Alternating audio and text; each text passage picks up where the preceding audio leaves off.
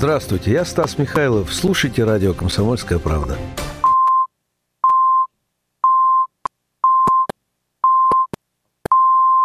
В Москве 18.00. В Оренбурге 20. В Бийске 10 вечера. В Благовещенске полночь. Радио «Комсомольская правда». Слушает вся страна. В студии с новостями Филипп Клеменов. Здравствуйте. Военные потушили крупные очаги пожаров в Сибири. Прирост площадей лесных пожаров там сократился в пять раз. По данным МЧС, за последние сутки удалось ликвидировать 19 крупных очагов. Таким образом, в борьбе с огнем сначала наблюдаться, начала наблюдаться положительная динамика. Силы военной авиации развернуты в Красноярском крае Иркутской области. Там удалось потушить пламя на территории более 90 тысяч гектаров. О том, сколько времени может уйти на восстановление деревьев, радио «Комсомольская правда» рассказал старший научный сотрудник Института и леса имени Сукачева Александр Брюханов лиственница. Чтобы ей вырасти на севере, ей надо, ну, как минимум 100 лет, как минимум. Потому что там суровые условия, очень маленькие годичные приросты. А на юге от Сибири она, понятно, что вырастает быстрее. 80, а где-то даже 60 лет хватает, чтобы там взрослое дерево выросло там 20-25 метров. Он сам будет восстанавливаться, его никто там садить не будет, потому что это очень удаленные районы. Самая сложная ситуация сейчас в Якутии, в Красноярском крае Иркутской области. Дымом все еще охвачены более 600 населенных пунктов. Моряки, задержанные в Ливии три года назад, находятся на половине пути в Крым, сообщил глава Фонда защиты национальных ценностей Александр Малькевич. По его словам, об освобождении российских моряков ему рассказали несколько источников. Ранее он заявил, что Триполи отпустил с танкера Темитерон двух российских моряков, которых в сентябре прошлого года приговорили к четырем годам и трем месяцам заключения по обвинению в контрабанде нефтепродуктов и нелегальном пересечении госграницы. Грузинская певица Нино Катамадзе отменила свой концерт в Москве. Он был запланирован на 27 марта будущего года, сказали РИА Новости представители Vegas City Hall, где должен был пройти концерт артистки. В июне Грузию охватили акции протеста. Демонстранты выступали против части делегатов из России в сессии Межпарламентской ассамблеи православия. В свою очередь Катамадзе заявил, что поддерживает протестующих в Тбилиси и отказывается когда-либо еще выступать в нашей стране. Российский пловец Владимир Морозов взял золото на этапе Кубка мира. На дистанции 50 метров вольным стилем он показал 21 секунду. На втором месте представитель Японии, на третьем американец. Этап Кубка мира проходит в Токио, он завершится в это воскресенье. В завершении выпуска о валюте и погоде официальный курс доллара, установленный Центробанком на выходные и понедельник, 64 рубля 64 копейки, евро 71 рубль 70 копеек. И о погоде в Москве завтра будет облачно, местами возможен дождь, воздух прогреется до 17 градусов. Все подробности, как всегда, на сайте kp.ru.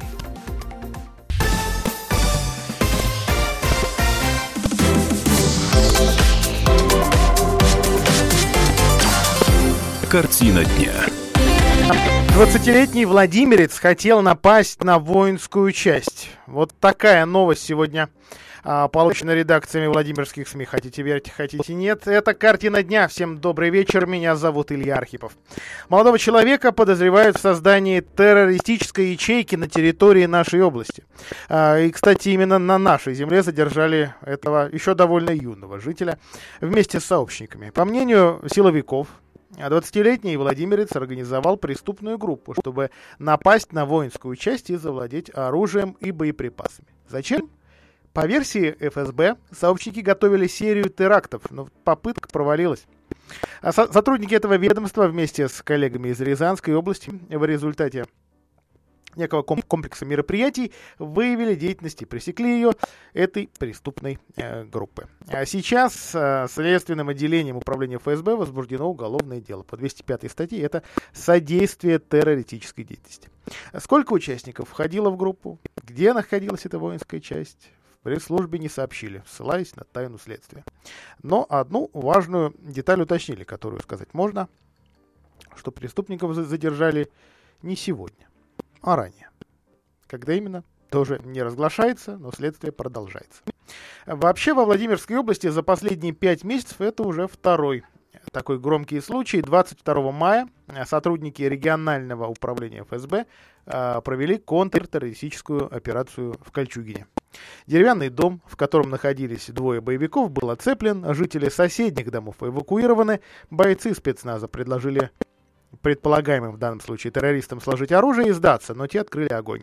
Завязалась перестрелка, в ходе которой те самые возможные террористы были убиты. А как установили владимирские силовики, мужчины поддерживали связь с эмиссарами за рубежом и по их указанию боевики готовили теракт в людном месте. В результате обыска в доме обнаружены боеприпасы, готовое самодельное взрывное устройство и религиозно-экстремистская литература. А, сразу две а, громких новости, связанные с мусорной реформой во Владимирской области. Идет она у нас не то, чтобы ни шатка, ни валка, а скорее не идет вовсе. А в отличие от других регионов, ну, правда, по пальцам э, двух рук все-таки сейчас можно э, перечислить области, э, края и республики, где действительно реформа была отложена, в нашем случае до января 2020 года, но январь все, все, все ближе, а проблемы, проблемы все дальше. Но давайте обо всем по порядку. Во-первых, сегодня у жителей Филипповского сельского поселения Кижачского района большая победа. А жители, и, кстати, власти этого населенного пункта тоже нынешние, конечно, а не те, что сейчас будут а, пытать удачу на выборах в других населенных пунктах 8 сентября. А, жители выиграли важный суд в борьбе за свой собственный лес, который а, по неким бумагам был вовсе не лесом, а танковым полигоном, которым он на самом деле тоже никогда не был. А, и здесь хотели, а может быть еще хотят, построить огромную мусорную свалку. Ну, по документам, некий полигон или сортировочный комплекс, никто точно сейчас сказать-то и не может. От этого решения зависело судьба земельного участка с лесом в полторы тысячи гектаров. Третий год люди пытаются не допустить вырубки этого леса, между прочим, как отмечают экологи, реликтовых сосен и той самой стройки. А, Фемида сегодня встала на сторону федеральных ведомств, в первую очередь Росимущества и, конечно, жителей. И земля, которую за буквально копейки, если учитывать ее площадь, были переданы частным лицам, местные власти, вот те самые, которых жители, это редкий случай, выпнули, выперли со своего места, с насиженного, теплого кресла. А вот э эти земли признали снова государственными. Права России на этот лес в областном э, суде рассматривать начали еще, оказывается, в 2015 году. Тогда право судья признал, ну я цитирую, отсутствующим. Но в мае в этом же арбитражном суде государство в правах восстановили решение ответчикам, а это представители разного рода заводов, иногда это заводы на, на бумаге, потому что это множество юрлиц, которые друг другу передавали эту землю, этот условный танковый полигон. А они, конечно, пошли в суд и подали апелляционную жалобу продавала местная администрация этот участок за 27 миллионов рублей. Почему я говорю, что это копейки? Потому что, ну, конечно, мало у кого из нас карман сейчас оттопыривается от такой суммы. Это 200 рублей за сотку. Вот и считайте. А выступления участников судебного процесса, э, сегодня их действительно было очень много, поэтому их разбили ну, максимум 10 минут. И тот самый метровагон МАШ, э, который там и Матичинский машиностроительный завод, который совсем не машиностроительный, понимаете, какой. В общем, э, ну, все это, конечно, заняло массу, массу, массу времени.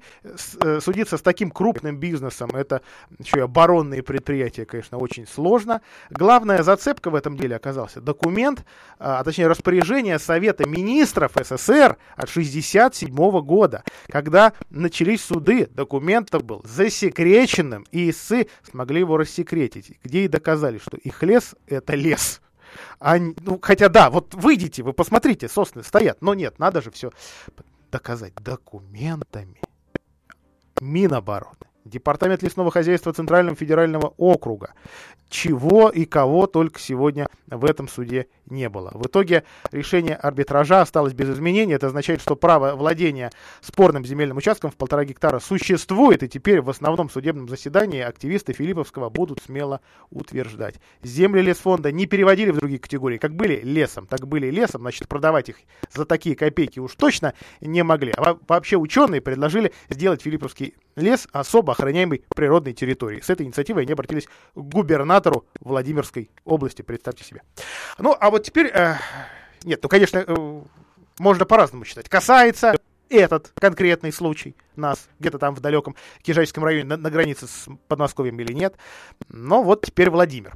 Арбитражный суд области приостановил отбор региональных мусорных операторов сразу по трем, то есть по всем территориальным зонам. Напомню, область разделили на три участка. Южный, самый ближайший аукцион должен быть, быть к, к нему, в общем, наш центральный и так называемая подмосковная зона. И тарифы-то, кстати, везде предполагались разными. А, но Вроде бы аукционов-то по подмосковной и центральной зоне вообще еще не было. Но теперь Теперь вообще процесс остановлен. Причина – иск от компании «Автобан», которая, в общем, претендует на роль вот такого единого регионального оператора. Не на всю область, конечно, но... но, но. А, оспариваются результаты, причем аж прошлогоднего отбора, в котором победила другая компания, которая вообще-то и она особо-то и не работает. Влад Экотехпром, если помните такое а, название. В общем, суды, суды, еще раз суды, антимонопольная служба, арбитражный суд. Вот сейчас, вот сейчас арбитраж в течение пяти рабочих дней заявление э, будет рассматриваться. Куда дальше, что дальше, к сожалению, решительно пока непонятно. А, но э, судов на самом деле довольно много, о которых я вам э, хочу рассказать. Вот один из них это жительница э, Коврова которая получила 70 тысяч за то, что ей собака покусала лицо. Уникальная история? Наверное, нет. А уникальная, наверное, тем, что удалось защитить свои права. Апрель. Ковров. Частный сектор. А жительница свою лаечку, ну, точнее метиса лайки, вроде бы довольно безобидную собаку, выпускала на так называемый самовыгул. Конечно, никакого намордника и поводка. А, но вот собачка оказалась не безобидной очень серьезно покусала женщину. Медики констатировали обширную травму лица, левой кисти. Э, владельцу оштрафовали за такое происшествие, а вот компенсация, компенсации не было. Пострадавшая пошла в суд, просила полмиллиона, шрамы, панический страх перед собаками и прочие, прочие, прочие психологические проблемы. Но в итоге хозяйка лайки согласилась вы, выплатить деньги, но попросила суд снизить размер суммы, поскольку ее посчитала неразумной. В общем, суд постановил 70 тысяч рублей. Будьте любезны. А, ну, о других судах, и, наверное, не только судах, хочется сегодня и о политике, потому что маленькие, но, но выборы а, предстоят вообще. А, и, конечно, о реакции друзей музея, так называемой неформальной общественной организации, на последнюю инициативу а, Музейной империи собирать так называемый сувенирный сбор. Прервемся на рекламу, и после этого как раз такого сбора и начнем. Картина дня.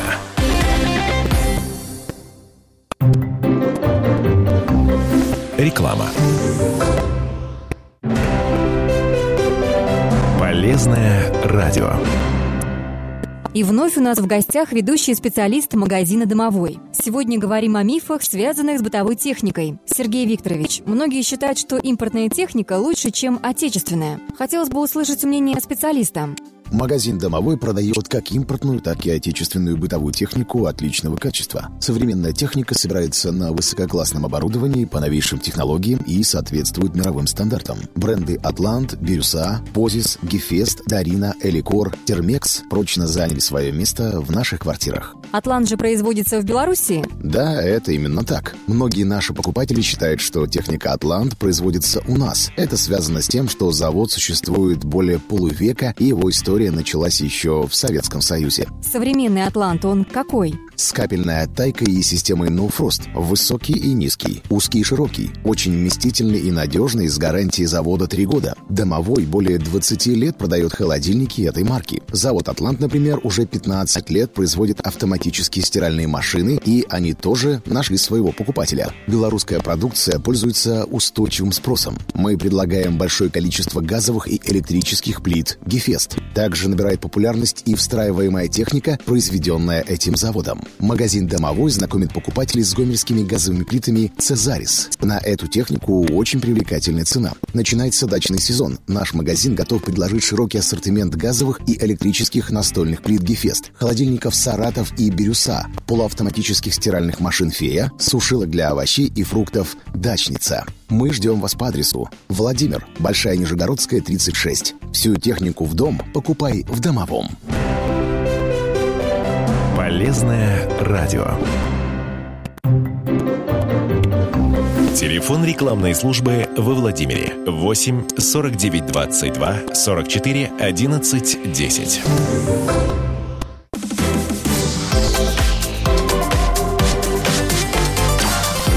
Картина дня. Итак, для кого-то неожиданная, для кого-то ожиданная позиция друзей музея.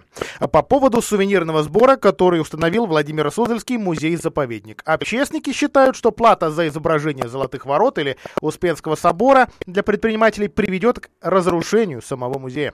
А несколько дней назад Музейная империя опубликовала, а точнее сообщила, что опубликовала, потому что на самом деле уже полтора месяца этот документ существует, новый прайс-лист на свои услуги. Руководство музея предлагает купить лицензию на использование изображений памятников белокаменного зодчества за 12 тысяч рублей с учетом НДС.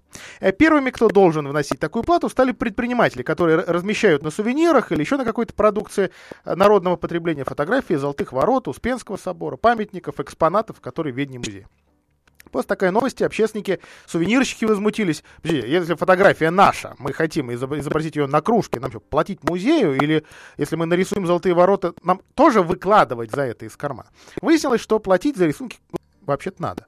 И речь идет о серьезных суммах. Во, во Владимире наложили штраф на предпринимателя, торгующего мороженым на улицах. На его лотке золотые ворота нарисованы, ну, кто в центре гулял, видел. А значит, за, кажд... за каждое изображение будет любезен двадцатку. А, принимая решение, что предприниматели теперь, э, предприниматели теперь должны платить за фото памятников, руководство музея-заповедника цитирует федер... федеральный закон. Производство продукции с фотографиями музейных ценностей разрешается только согласие дирекций учреждений культуры. Но э, туристам сотрудники музея говорят, не пугаться нововведений, фотографироваться-то можно, можно бесплатно, и выкладываться, выкладывать в соцсети тоже. Но вот если фотография пойдет в коммерческие цели, в коммерческий журнал, скажем, вот тогда вы платите. Общество друзей музея, объединившее многих владимирцев, не поддерживает такую идею. Кстати, наверное, впервые не поддерживает инициативу музея. С точки зрения интересов общества и ценности самого музея для общества, такое решение никак нельзя признать оптимальным, считают члены этой неформальной организации. А теперь страдать будут жители города и региона, туристы, да и значит и сам музей. Кому принадлежат золотые ворота? Даже если есть какой-то документ, по которому нынешним собственником памятника является музей-заповедник, то на другой чаше весов более чем 800-летняя история Золотых Ворот. Достояние всего человечества. Памятник ну, нужно сохранять и поддерживать, но для сбора необходимых средств должны быть иные, более справедливые методы. Музей как социальный институт создается в обществе для сохранения и популяризации нашего наследия и наших ценностей. Музей как учреждение, к сожалению, вынужден искать способы зарабатывания денег, но мы пока не знаем, как разрушить это противоречие. Но мы ясно видим, что оно ведет к разрушению музея, к потере его высокого статуса и уважения в обществе. Именно это вызывает у нас крайнее сожаление и нарастающую тревогу. Вот такое а, заявление общественников. А через несколько дней после публикации прайс-листа Владимирский предприниматель, довольно известный, руководитель сувенирной артели дядя Миша Михаил Самойлов выпустил новые открытки. Вообще он довольно много э, именно свежей, такой свежей струи вносит в сувенирную продукцию, э, владимирскую, а не китайскую, собственно, владимирскую. Э, сам является ее автором или объединяет этих авторов. И вот назвал он э, новые открытки свои разрешенками. А суть в том, что на открытке черным квадратом закрыты памятники ЮНЕСКО. Но зато музей ничего не может за них предъявить. А во Владимире, нашем родном городе, наступили темные времена. На производителей сувениров и художников началась настоящая охота, написал Михаил. Нас ловят на улицах, вручают какие-то странные письма с угрозами, требуют изъять из продажи все, что фигурирует, где, где фигурируют главные символы города. За них теперь надо платить раз в год. 10 тысяч за каждый вид открытки и сувенира, написал Михаил. Ну, кстати, поинтересовались мы, сколько стоит печать таких открыток. И выяснилось, что а, после платы даже самой минимальной, на которую умудряются договориться владимирские сувенирщики, бизнес остается в минусе. Примерно, вот, вот самый, самую минимальную сумму, которую услышал лично я, минус 80 копеек с открытки. А, Михаил считает, что небольшие артели и магазины не пойдут на такой откровенный развод, это его слова. А проще будет заказать магниты с золотыми воротами в Китае, как было раньше, чем платить такую дань. А несмотря на недовольство горожан, Федеральную антимонопольную службу России никаких жалоб на музей-заповедник не поступало. В пресс-службе «Комсомольской правде» во Владимире ответили, как только поступит соответствующее обращение, ведомство ФАС тогда сможет дать оценку действиям э, ВСМЗ. У Комитета по туризму области тоже мнение на этот счет есть. Председатель комитета Игорь Каверзин говорит, предприниматели могут договориться с музеем. Ведь руководство музея понимает, сколько зарабатывает предприятие, сколько зарабатывают магазинчики с магнитиками и кружечками, ну а сколько более крупные. Цитирую Каверсина. Сейчас администрация области делает полный анализ э, решения музея-заповедника. Нужно детально читать распоряжения, изданные руководством музея. Больш, большая часть вещей, которые связаны с коммерческим использованием изображений, бесплатно. Также там есть пометка на усмотрение руководства музея. То есть многие производители сувенирной продукции могут договориться. Ведь музей реально оценивает и сравнивает производителей, которые занимаются продуктами питания или там, из, изображают золотые ворота, и те, кто выпускает сувенирку, у кого продукция гораздо меньше. Ну, а прайс-лист, э, любопытствуйте, пожалуйста, есть на сайте э, музея-заповедника. А теперь к выборам. Не то чтобы большая, но выборная кампания грядет и во Владимире. Единый день голосования 8 сентября. Есть у нас еще города, где будут определять, либо выбирать мэра. В общем, где-то интрига есть, где-то совсем никакой. Спойлеры есть или, или все тихо. А вот во Владимире сейчас в горсовете свободно всего два места. Причем одно из них официально освободилось на этой неделе. Его даже занимать не будут. Меньше года осталось. Решили сэкономить, хотя кресло освобождает единорос. Еще одно место, кстати, тоже, если я не ошибаюсь, от единороса, освободилось ранее. Депутат Лариса Гаврилова э, перешла на уровень областной, в ЗАГС собрания, и вот сюда довыбирать кандидата будут. И представьте себе, аж 10 человек собралось на это место. Уж настолько ли оно ценно и важно. Рассуждаем вместе с Сергеем Марковкиным, моим коллегой по комсомолке. Сергей, приветствую тебя э, в эфире. А, кстати, вот по, по, по твоим подсчетам, а насколько дорого будет избраться в городской совет? Ну,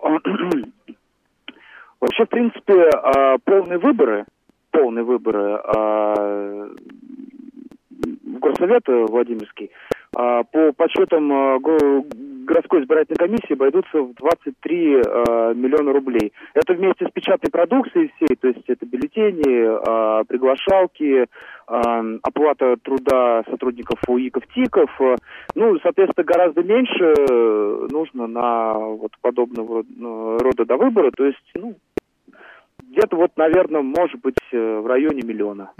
А, знаю, что вчера э, 10 кандидатов, кстати, любопытно, там две пары однофамильцев, а, должны были пройти э, фильтр, то есть очередной этап, э, э, извините, городской э, избирательной комиссии, и, соответственно, сегодня, насколько я знаю, список уже уменьшился. Насколько и по какой причине? А, осталось семь кандидатов, а, три из них э, не заявились, причем от кандидата достаточно сильные, надо сказать. А, у каждого своя причина. Начнем с э, причины банальной. Магомед Ахматов, партия «Родина», руководитель регионального отделения этой партии, он просто-напросто в последний момент сдал подписи. А, у него не оказалось времени на то, чтобы а, исправить э, те ошибки, которые были. Ну, в общем, в спешке собирал, а, как сообщил э, Вадим Кузьмин, руководитель городской избирательной комиссии, и ошибки были примерно такого характера, то, что там были опечаточки, там, то есть, допустим, адрес был неправильно указан у одного там, э, из подписантов. А вот у Сергея Олейникова, известного ЖКХ-активиста... Да, кстати, он бывает в нашем эфире. Да. А, абсолютно верно. Известный очень ЖКХ-активист, который, кстати, часто занимается проблемой именно в добром. Э, то есть для него это достаточно интересно был, был опыт быть депутатом по 17 округу. А, у него другая была проблема. А, он ранее был э, членом Единой России. А, и на момент выдвижения кандидатом от э, партии пенсионеров он еще являлся а, членом этой партии. То есть, э, если бы он даже бы написал заявление тем же днем, когда был выдвинут, устав Единой России позволяет это делать, э, тогда бы э, проблем бы не возникло. Но там разница где-то, по 21 день получилось, и, к сожалению, вот ему отказали в регистрации. Ну и также э, отказано было в регистрации э, представителя родной партии, это э, политическое объединение движение звенящих под России. Она впервые участвовала в выборах Владимирской области. А, и проблема та же банальная, неправильно под, собранные подписи, mm-hmm. ошибки и так далее. Там, а, например, была проблема с адресом, был указан улица, но не был указан дом квартиры. А, Сергей, а, вот смотри, я когда список изучал, а, честно говоря, я известных имен там нашел а, да буквально 2-3, и ты их сейчас назвал. То есть эти люди не, не, не, даже не попадают в гонку за а, это кресло в городском совете. Ну, наверное, человек, ну вот если кто- кто-то прям сильно разбирается в политике, для него будет знакомое имя а, Белякова, а вот не наврать бы вот я навру, Валерий, Валерий Беляков, это, это, это брат Антона Белякова, э, но в принципе человек тоже не, не особо-то известен, но разве что тем, что пытался э, на разного рода выборах в нашем регионе участвовать и безуспешно, насколько я э, помню. Получается, это такая гонка серых лошадок. В какой-то степени да, в какой-то степени нет. Но у каждого свой козырь. Да, то есть, допустим, тот же Валерий Беляков, понятное дело, там будет маги фамилии работать. Ну, а вообще завсегда ты Владимирских выборов. А там, по-моему, как, как раз у него-то есть однофамилец. Да, и у него есть однофамилец, его зовут Дмитрием. Это безработный э, человек, который вот впервые участвует э, в выборах э, от партии КПСС. Вот. А есть, например, кандидаты, э, скажем так, которых мы пока еще не очень хорошо знаем, но, возможно, у них будет сложная, интересная программа. Вот Елена Мусина, например, очень активно а, ведет борьбу а, политическую, уже даже обращалась с жалобой в избирком на действия другого кандидата. Вот. Ну и посмотрим, а, что сделает Единая Россия. У нее достаточно сложный, достаточно большой ресурс есть. А, ресурс ты имеешь в виду, потому что а, в, в данном случае Олейникова мы не рассматриваем как, как единоросса, а, кстати, во Владимире выдвиженцы Единой России или самовыдвиженцы, как представители этой партии идут на это конкретное место. Давай, давай кстати, уточним, это часть Доброго, Лесной и Оргтруд. А, да, э, вот э, с Единой Россией все достаточно просто. Кандидат у нее свой, собственный, зарегистрированная партия. Зовут его Александр Захаров, это предприниматель. А, кстати, а, я хотел бы вот коснуться а, момента о той самой жалобе, ведь она касалась именно Александра Захарова. Дело в том, что глава администрации Фрунзенского района Николай Маркин, достаточно известный человек э, в районе, в Оргтруде проводил мероприятие, посвященное Дню семьи, любви и верности, и на этом мероприятии вот э, якобы представил Александра как будущего депутата, либо кандидата, показания разнятся. И, собственно, вот Елена Мусина сняла два видео, и, ну или кто-то э, предоставил ей эти два видео небольших, э, которые потом э, избирательная комиссия долго изучала, собственно, вот со всеми этими делами, и требовала немедленно, как можно быстрее разобраться в этой ситуации, но вот жалобе был отказ. Сергей, до выборов, ну, чуть больше месяца. Вот на твой взгляд, на чем сейчас будут строить свою агитационную кампанию эти кандидаты, если они вообще включатся в агитацию? Ну, безусловно, включится, конечно же. А, хотя пока э, борьба достаточно вялая, но тем не менее. Однозначно, что это проблемы с больницей в Оргтруде. Сто процентов. А, все, что вокруг нее касалось, а, кандидаты уже посещали. В частности, вот прям Магомед Ахматов, пока еще являвшийся... Это его конек, да, сейчас. Да, это его конек сейчас. Вот он как раз э, пытался вокруг э, больницы в Октруде э, строить свою программу. Да? А, во-вторых, это проблемное предприятие в Лесном. А, дело в том, что очередной кризис, э, видимо, ждет э, местное предприятие залог свиноводству Владимирское. Соответственно, мы понимаем, то, что да, там Сергей, тоже... Спасибо тебе за комментарий. Давай на, на этом прервемся. Картина дня пять минут. Картина дня. Каждую субботу с 11 утра по московскому времени слушайте и участвуйте в программе «На чистую воду». Ваши отзывы, вопросы и ответы о живой, мертвой и серебряной воде в прямом эфире. Сказано.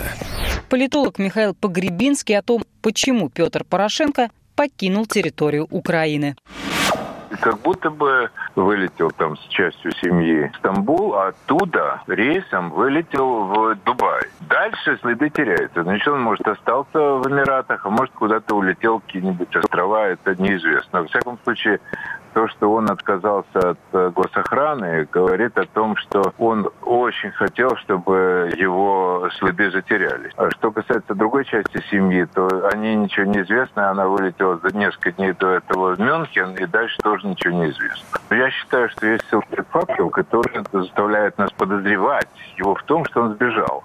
Но, конечно, это э, недоказуемо. Да? Он может через неделю или там две вернуться.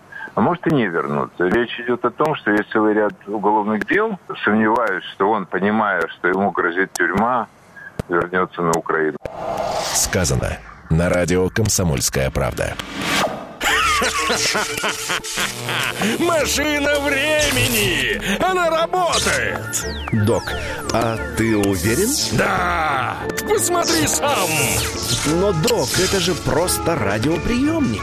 А чего ты ждал? Давай, включай дежавю! Вперед! В прошлое! Ностальгический удар от Михаила Антонова. Воспоминания о том, что мы бережно храним в памяти. Программа «Дежавю» по будням с 11 вечера в прямом эфире радио «Комсомольская правда».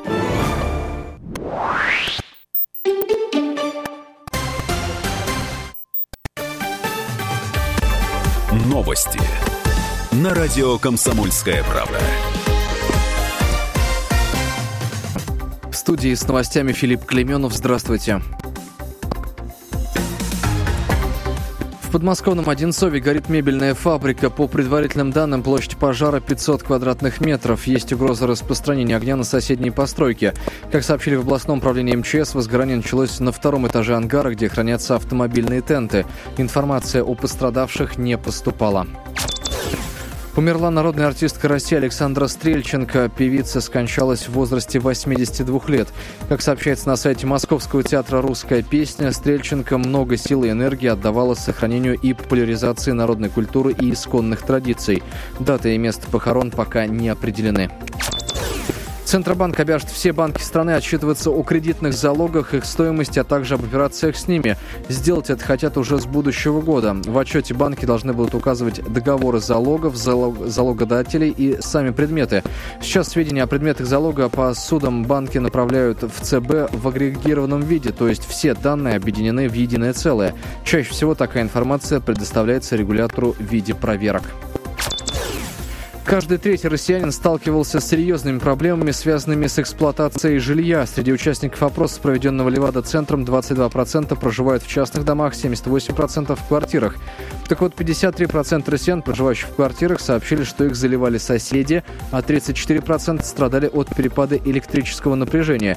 При этом недвижимость страхует только 6% россиян. Страхование в рамках ипотеки охватывает 3% опрошенных, и столько же респондентов страховали жилье самостоятельно.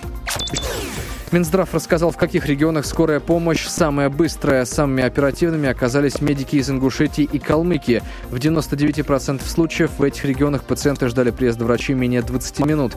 А вот худший результат показали Томская, Самарская и Тверская области. Там приезда скорой пациентам приходится иногда дожидаться больше часа. В столичных магазинах появились автоматы по сбору пластиковых бутылок. Фандоматы установлены в 10 московских супермаркетах крупнейшей российской торговой сети. Специальный механизм забирает пластиковые бутылки и флаконы из-под бытовой химии, а за это выдает купон с 10% скидкой на оплату товаров. Пластик, собранный в магазинах, направят на переработку для вторичного использования. Официальный курс доллара на выходные понедельник 64 рубля 64 копейки, евро 71 рубль 70 копеек. В Москве завтра будет облачно, местами дождь и 17 градусов тепла. Все подробности на сайте kp.ru. Филипп Клеменов, служба информации, радио «Комсомольская правда».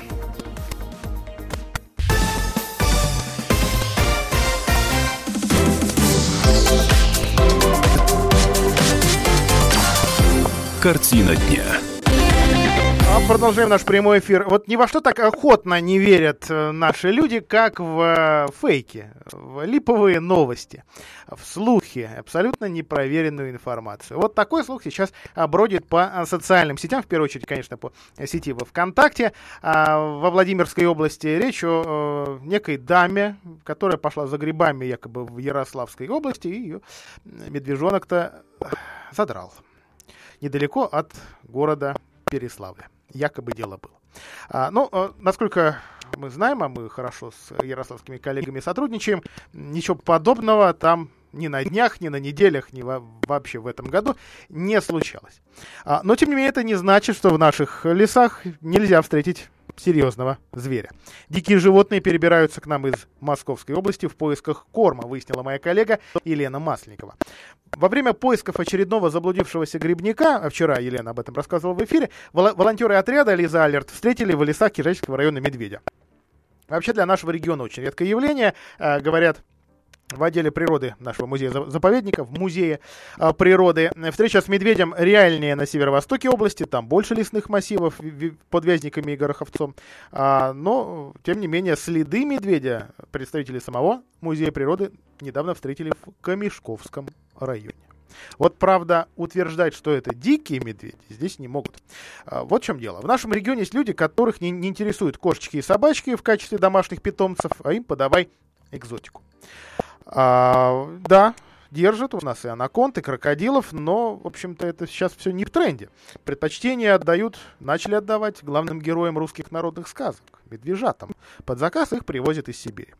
А завести медвежонка как игрушка, говорит Денис Дуденков, заведующий отделом природы музея-заповедника. Ну что же, медвежонок сначала приятный, а потом начинает бороться. Вот до трех лет с ним справиться можно, а потом очень сложно. И был случай в нашем регионе, когда медведя отпускали в лес, а он там потом буквально бродяжничал.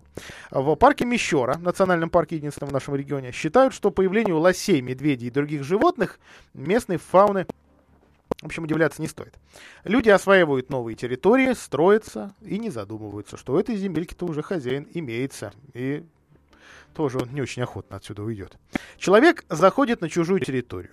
Мы удивляемся, что к нам лоси или медведи пришли. У каждого медведя от 300, извините, от 30 до 50 километров квадратных это территория обитания. Вот он и обходит свои владения, объясняет представитель парка Мещера Татьяна Маркова. На территории нацпарка по неофициальным данным, извините, что такие данные вынужден э, оглашать, обитают 6 медведей и от 6 до 8 рысей. Ну, одного медведя там все знают, он за решеткой цифровой, такая местная достопримечательность. А вот тех, что по лесу бродят, да, животные идут к нам из Московской области, потому что а, парк активно занимается восстановлением болот, ну, чтобы у нас леса не горели. А в результате появляется много корма для хозяев леса. На 70% медведь вегетарианец, конечно, но только на 70%. Ягодки, муравьишки, так себе, конечно, вегетарианские, меню, а, мелкие лягушки, а, ну и при, причуды тоже есть. У мишек а, множество медвежьих следов зафиксировано на кладбище в поселке Уршельский за конфетками и печеньками ходят, говорят в Мещере. Наткнуться на мишек в лесу можно в любом районе нашей области и даже в самых неожиданных местах, поэтому грибникам расслабляться не стоит. Главное правило — себя вести правильно. Не бежать, не махать руками. Кричать, конечно, можно, а еще говорят, лучше спеть, особенно если ты поешь плохо, особенно если медведь наступил тебе на ухо. Вот вы думаете, я шучу, а специалисты говорят, вовсе нет, потому что слышит Мишка очень хорошо. Ну и о том, кто хорошо поет. Юбилей области в этом году в августе, э, ну, по календарю 14 августа, 75 лет Владимирской области, а вот выходные попадают на 16 и 17 и будут праздничные мероприятия, посвященные юбилею, ну, такой не день города, а день области. А, вот места празднования все те же. Пешеходка, театралка. В пятницу, 16 августа, на Театральной площади э, выступят э, духовые коллективы из э, всей Владимирской области, и в первую очередь, конечно, Владимирские, потом Ставровские, Бавленские, Юрьев-Польские, Визняковские. Э, пешеходка превратится в джазовую площадку, тоже будет масса коллективов. А в субботу, 17 на Театральной площади, э, будет большой концерт представителей популярных проектов «Голос», песни на ТНТ и а, «Фабрики звезд». Вот, кстати, с той самой э, фабрики к нам приезжает группа «Корни». Ну уж насколько популярный сейчас этот коллектив или нет, судить, пожалуй, не мне. Мы, несмотря ни на что, радиостанция не а, музыкальная. Ну и завершить я э, хочу программу, вот нашу, скажем так, не а, официальную часть новостью для тех, кто ждет транспортную карту. Из-за технических проблем компания Владикарт, которая отвечает за ведение э, безналичной системы оплаты, перенесла выдачу транспортных карт на несколько дней. Планировали, что начнут их выдавать 1 августа, а, но, увы, вот уже второе. А, ну, ориентировочно на пятое пока перенесли. Это будущая неделя, так что, льготники, ждите, эта информация а, для вас. Мы сейчас прервемся, а вот далее как раз официальные новости из Белого дома. Картина дня.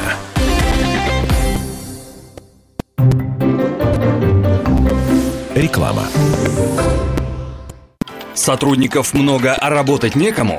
Компания «Вторма Профи» проводит профильное обучение по направлениям Охрана труда, пожарно-технический минимум, обращение с опасными отходами, обучение по экологической безопасности, первая помощь пострадавшим, электробезопасность, промышленная безопасность, обращение с медицинскими отходами. лаборант химического анализа. Подробная информация по телефону 77 82 97 и 8 903 831 13 13. При заказе назови промокод «Втормоклининг» и получи скидку. Склад Тех. 10 лет производит поставку и обслуживание погрузочной техники. Погрузчики Камацу, Япония. Гарантия 5 лет. Внутрискладские погрузчики Атлет, Швеция. Гарантия 5 лет. Техника Максимал, Китай. Гарантия 3 года. Высококачественное сервисное обслуживание от ТО до капремонта. Широкий выбор запчастей. Склад Тех. Наша техника в помощь вашему бизнесу. Подробнее 37 39 10 и на сайте складтех33.ру. Знаменитая муромская ясновидящая Елена Ярикова, руководитель медицинской клиники Елена Медклиник, кандидат психологических наук, лауреат международной премии «Профессия жизнь». Секрет моего успеха – безграничной и искренней любви к людям. Просто люблю. Запись на прием к муромской ясновидящей Елене во Владимире и Муроме по телефону 8 920 621 55 43. 8 920 621 55 43.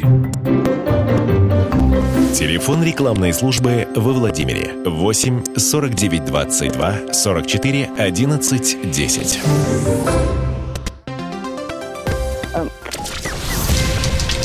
Неделя в Белом доме.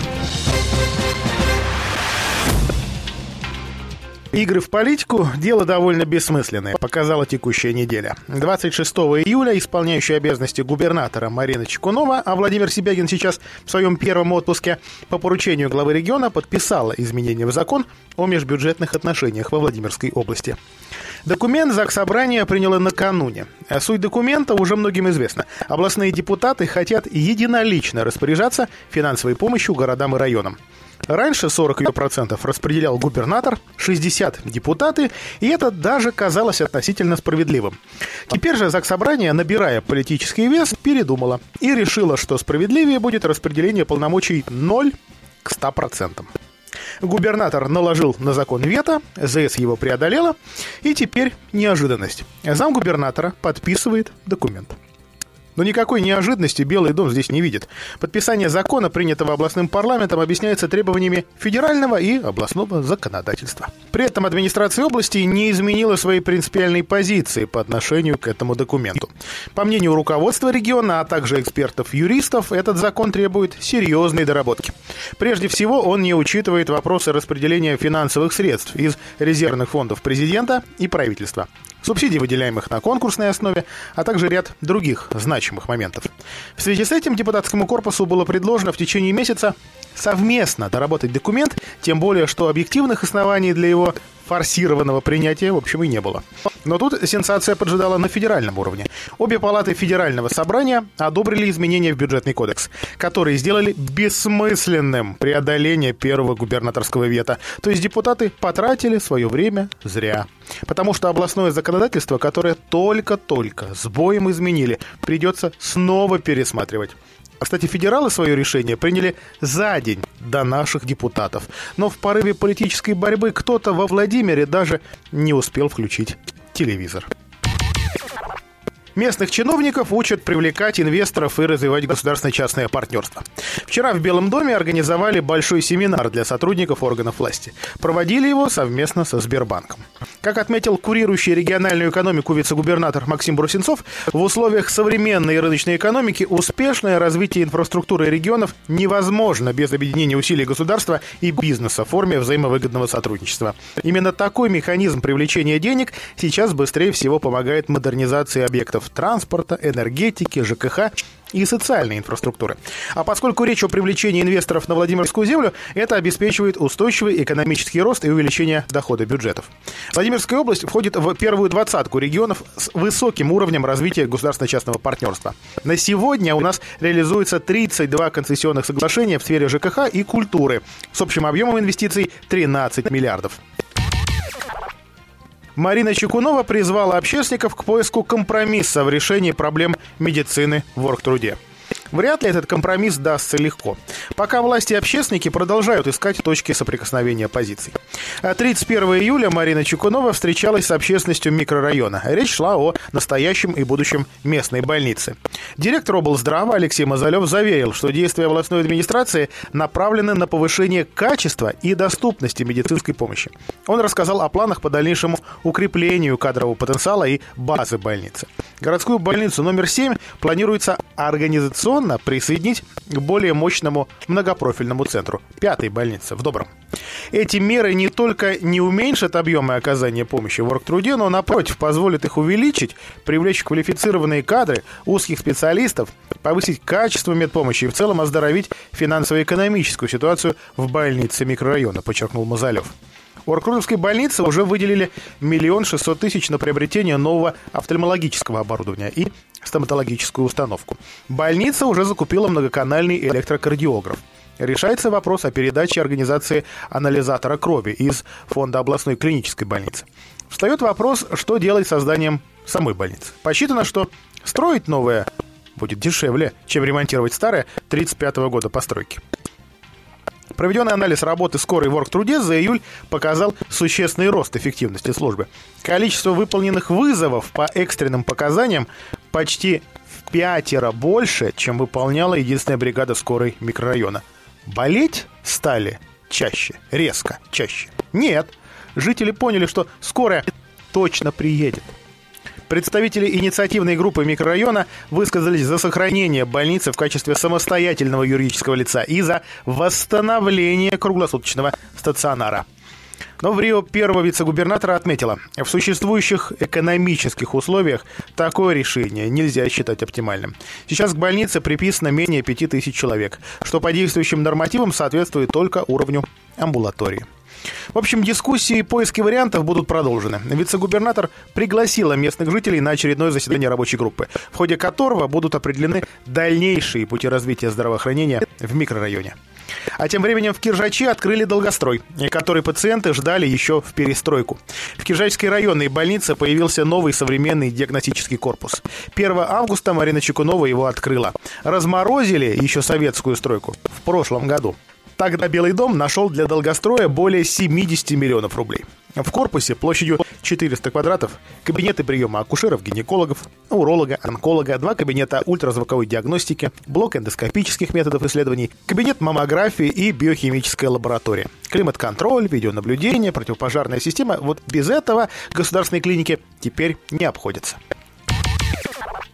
Нередко слышишь в новостях того или иного региона, мэрия не дала сироте положенную квартиру. Помочь смогла только прокуратура. А ну, чтобы таких нервотребок не случалось в нашей области, Белый дом выделил муниципалитетам 14 миллионов рублей на предоставление жилья детям-сиротам и детям, оставшимся без попечения родителей. Еще до отпуска Владимир Сипягин утвердил распределение субвенций.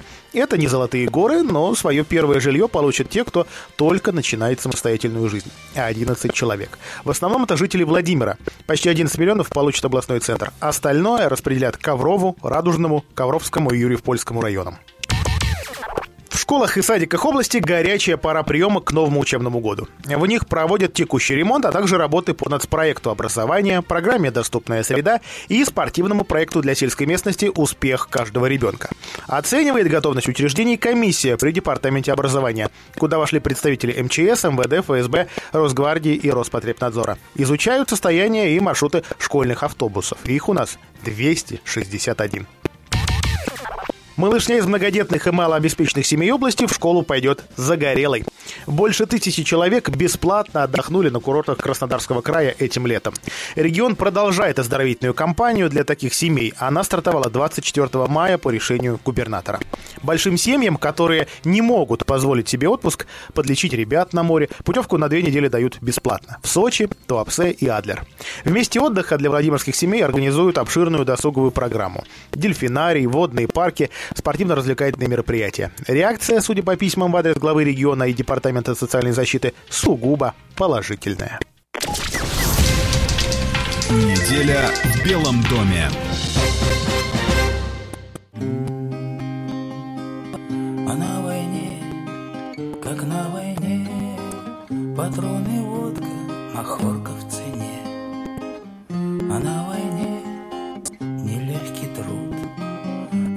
стреляй, а то убьют.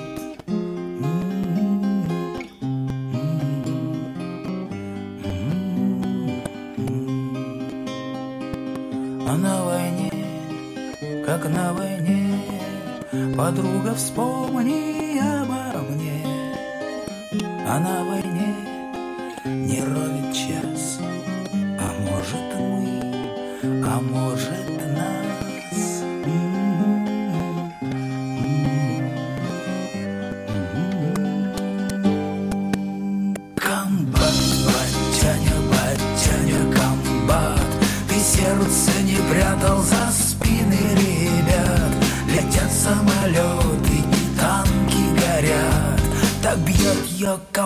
ее комбат. Комбат, батяня, батяня, комбат. За нами Россия, Москва и Арбат. Огонь батарея, огонь батальон. Комбат ее командует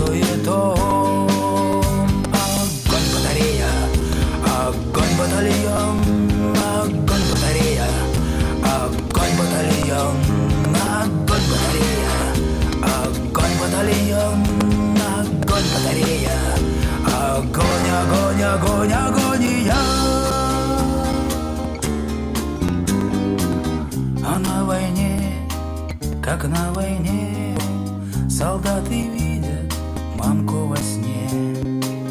А на войне, да то оно, а все серьезней, чем в кино.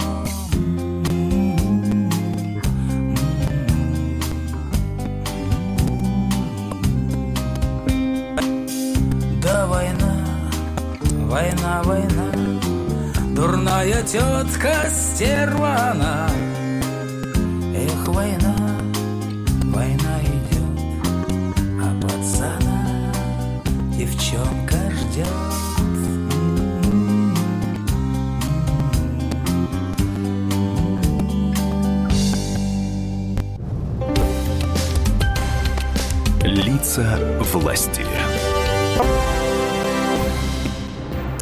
второго, а? Августа исполнилось 89 лет со дня образования воздушно-десантных войск. Поздравить голубые береты и принять участие в праздничном митинге к монументу «Скорбящие ангелы» приехал и председатель законодательного собрания, в прошлом десантник Владимир Киселев. Датой рождения воздушно-десантных войск принято считать 2 августа 1930 года. Тогда на учениях военно-воздушных сил Московского военного округа под Воронежем впервые в мире на парашютах для выполнения тактической задачи десантировалось небольшое подразделение – 12 человек.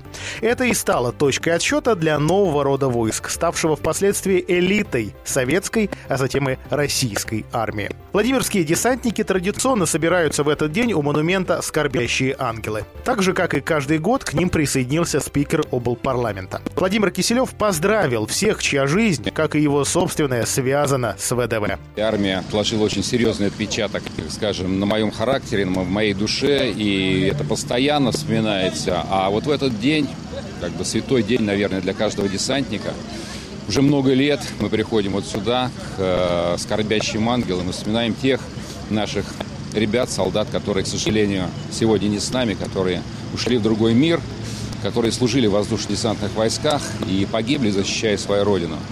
Безусловно, это такая, с одной стороны, дата для каждого десантника очень знаменательная, а с другой стороны, конечно, вот эта печальная дата, потому что именно в этот день мы вспоминаем погибших наших товарищей. Немало голубых беретов отдали жизни, защищая интересы Родины в горячих точках в ходе антитеррористических и миротворческих операций. Владимир Киселев вместе со всеми собравшимися преклонил колено в знак уважения и памяти о погибших и возложил цветы к монументу. Те годы воинской службы именно в воздушно-десантных войсках, они, наверное, намного более жесткие, чем в других войсках, потому что мне довелось во время службы бывать в командировках и в других воздушных, в других войсках, в других родах войск. Но я скажу, я приезжал только как на дачу отдыхать. На пару-тройку недель отдохнешь и потом опять к себе туда. И вот там вот эта воинская дружба, вот это воинская взаимовыручка, что ли, она воспитывалась, наверное, ну, с одной стороны, очень серьезной дисциплиной, с другой стороны, очень серьезными тренировками. И, ну, если ты, например, вечером покурил, то утром бежать марш-бросок 25 километров очень тяжело. А, если ты не занимаешься системно спортом, то ты в отстающих. Если ты, не дай бог, предашь своих товарищей когда-то, ты будешь отбросом в коллективе. Поэтому, вот, наверное, это уже достаточно глубоко у каждого десантника в душе на всю жизнь. В честь праздника Владимир Киселев подарил товарищам песню собственного сочинения и, конечно, о десанте. Опять поднимает нас ночью приказ Надежные парни, десант и спецназ Мы будем России навеки верны Мы тысячелетней державы сыны Лица власти.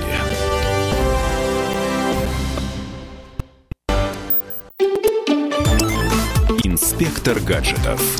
Всем привет! С вами Александр Тагиров, и сегодня наше высокотехнологичное путешествие пройдет на родине Карлсона, группы Абба и всемирно известного производителя мебели. Все правильно, речь, конечно же, о Швеции. Дело в том, что помимо перечисленного, эта страна славится еще и своими темпами по отказу от бумажных денег и переходу на безналичный расчет.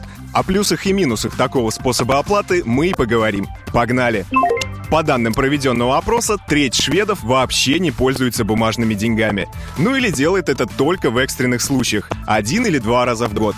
Конечно, речь идет о жителях крупных городов, потому что в маленьких все еще высок процент консерваторов, и поэтому оплаты наличными гораздо больше. Ну а в том же Стокгольме людей, которые используют кэш, напротив, встретить почти невозможно. Подобную тенденцию в стране поддерживает множество компаний, которые полностью отказались от приема бумажных денег. Все услуги можно оплатить картой или через специальное приложение на смартфоне. Оно связывает банковский счет с номером телефона и дает возможность проводить мгновенную оплату. Владельцы шведского бизнеса признаются, что уход от традиционных способов оплаты освобождает кучу времени и не вызывает негативной реакции у покупателей. Шведская эйфория вокруг безналичных расчетов пошла еще дальше. Только задумайтесь, жители начали вживлять в руку специальные чипы. Устройства позволяют пользоваться любой информацией, которая может потребоваться в течение дня. Банковским счетом, пропуском на работу, в спортзал и даже билетами на концерт любимой группы. Гаджет размером с рисовое зернышко вводят под кожу руки с помощью шприца. Услуга стоит 180 долларов, что равно примерно 11 тысячам рублей. Интересно, что компанию по вживлению подобных чипов основал бывший специалист по пирсингу. Ну что тут сказать? Отчаянные времена требуют отчаянных мер. А теперь давайте о причинах успеха такой безналичной революции.